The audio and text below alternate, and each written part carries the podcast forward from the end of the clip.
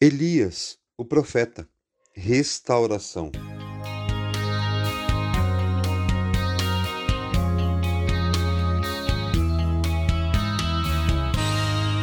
Vamos lembrar um pouco do contexto que Elias vivia. Seu trabalho como profeta foi no século 9 a.C., durante o reinado de Acabe, um rei idólatra, casado com Jezabel, uma mulher vinda de um povo que adorava o deus Baal. Neste tempo, além da grande seca predita por Elias por causa da idolatria do rei, Jezabel mandou matar todos os profetas do Senhor. Acontece que o alvo deles era justamente Elias, pois Acabe culpava Elias da miséria que Israel passava por conta da seca. Mas o profeta deixou claro que ele e sua família é que eram os verdadeiros culpados por causa da idolatria.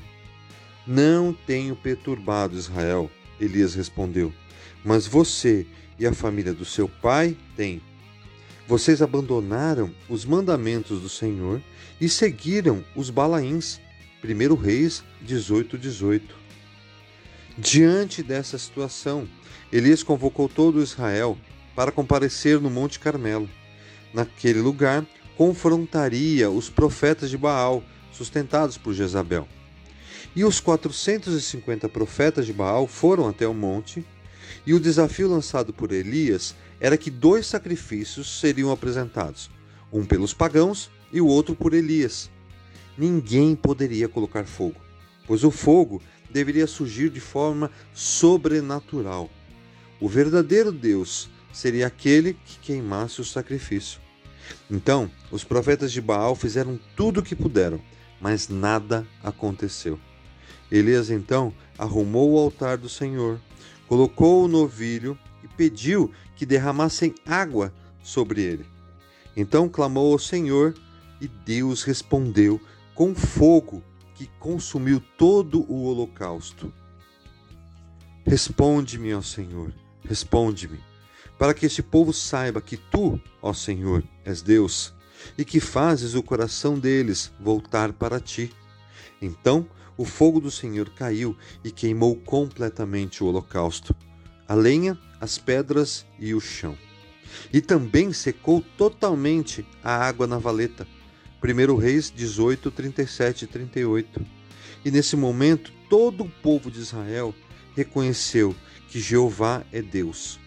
Naquele dia, os profetas de Baal foram mortos e uma grande chuva caiu sobre Israel. A seca predita por Elias estava chegando ao fim. Quando o povo viu isso, todos caíram prostrados e gritaram: O Senhor é Deus, o Senhor é Deus. 1 Reis 18, 39. Vejam que mensagem maravilhosa para nós nesse relato. O altar era o lugar do sacrifício, ato principal do culto ao Senhor. E a seca predita por Elias, por causa do pecado de Acabe, sua mulher e consequentemente do povo, só cessou e caiu chuva novamente quando este altar foi restaurado. E o pecado, representado na figura dos profetas de Baal, foi derrotado. Deus não havia se esquecido de Israel, apenas buscava resgatar os seus filhos, como um pai amoroso, como um pastor em busca de suas ovelhas perdidas.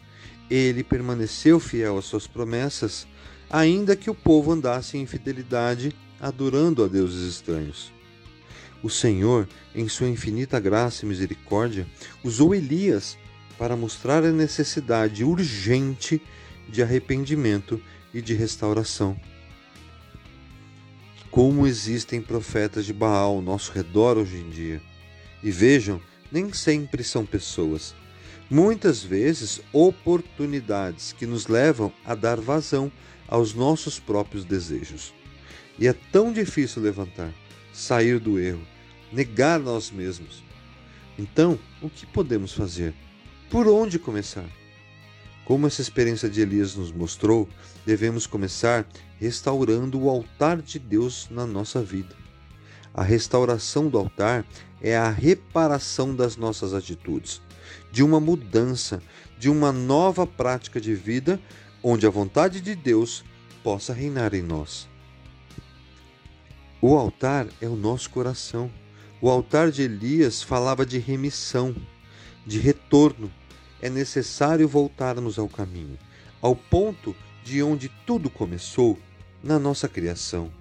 Não fomos criados para fazermos a nossa vontade, mas sim a vontade do Pai, que é o melhor para nós. Não se amoldem ao padrão deste mundo, mas transformem-se pela renovação da sua mente, para que sejam capazes de experimentar e comprovar a boa, agradável e perfeita vontade de Deus. Romanos 12, 2.